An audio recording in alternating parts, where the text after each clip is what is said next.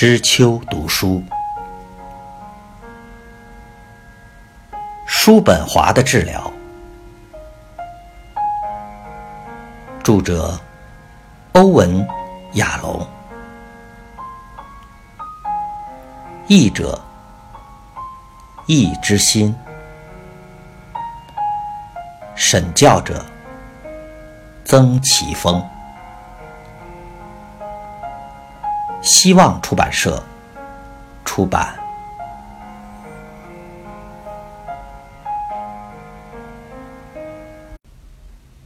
第三十七章。每一个恋爱的人在终于得到快乐之后，都会经历到一种特殊的幻灭。他会惊讶的发现，和自己如此渴望的对象做爱，竟然无异于每一次和其他人之间的。性满足，以至于不觉得特别美好。离开团体时，并没有使菲利普的心平静下来。他焦虑的走过菲尔摩街，各种疏解情绪的技巧怎么都没有用了呢？长久以来，为他提供架构和平静的所有方法都失效了。包括他的心智训练和宇宙观点，他努力想得到平静，于是指示自己：不要挣扎，不要抗拒，清除脑中的思绪，什么都不要做，只要观看思绪的流水剧，让思绪飘入意识，又飘出去，思绪自然的飘入。却飘不出去。种种图像好似卸下背包，挂上衣服，在他脑中定居下来。潘密的脸孔飘进来，他把注意力集中在他身上，惊讶的发现他的身影越变越年轻。眼前的图像立刻变成他在多年前认识的潘密。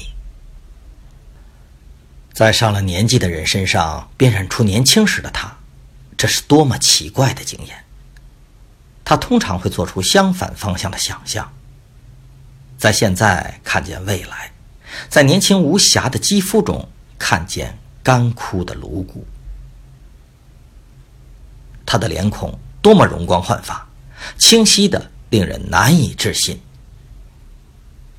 千百个被他进入身体的女人脸孔早已消失无踪。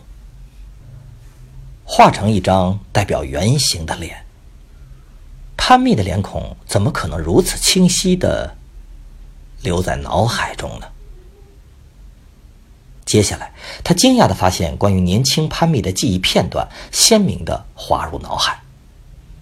她的美丽，他用皮带绑住她的手腕时，他近乎眩晕的兴奋，他一连串的高潮，他自己的性兴奋。只留下模糊的身体记忆，骨盆愉悦的推挤时的无言快感。他还记得自己在他臂弯中消磨太久的时间。他正是因为这个原因视他为危险的人，立刻决定不再见他。他会威胁到他的自由。他寻找的目标是快速发泄性欲的对象。为的是得到重要的平静和孤独。他不曾想要肉欲，他要的是自由。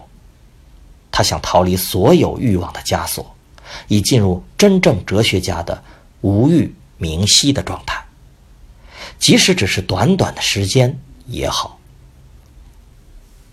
只有在释放性欲之后，他才能思索崇高的智慧，加入他的朋友。那些透过书本写信给他的伟大思想家，他脑中出现更多的幻想，情欲席卷了他的全身，把他吸出哲学家远远旁观的看台。他渴望，他想要，这时最想要的就是用手托住潘密的脸。紧密而有条理的思绪逐渐松散开来。他想象自己是一只海狮，被成群的母海狮围绕着。他对着隔开他们的铁丝网发出渴望杂交的呐喊。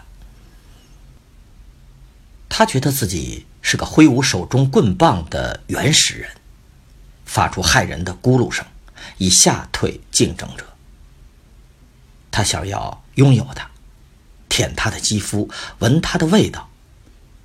他想到汤尼肌肉发达的上臂，想到大力水手吞下菠菜，把空罐头丢到身后。他看见汤尼骑在他身上，他的双脚张开，双臂。环绕着他，那只性感野猫应该是他的，只属于他。他没有权利玷污自己，把自己给了汤尼。他和汤尼做的每一件事都玷污了他记忆中的他，耗损他曾有的经验。他觉得反胃，自己竟然只是个两足动物。菲利普转个方向。沿着小艇码头散步，穿过克里希园，走到海湾，然后沿着太平洋边缘而行。平静的浪花和带着海洋咸味儿的永恒芳香抚慰了他。一阵凉意使他扣住夹克。天光逐渐消退的时候，太平洋带来的寒风穿过金门大桥，猛然向他袭来。就好像他生命的时时刻刻将永远流逝，没有温暖，也没有快乐。寒风犹如冰霜的无尽时日即将到来。从清晨开始升起的严寒日子是无法期待家、爱、接触和快乐的。他那纯属思维的大厦没有丝毫暖意。他以前竟然不曾注意他。他一路走下去，隐约中知道他的房子和整个人生都建筑在脆弱虚妄的基础之上。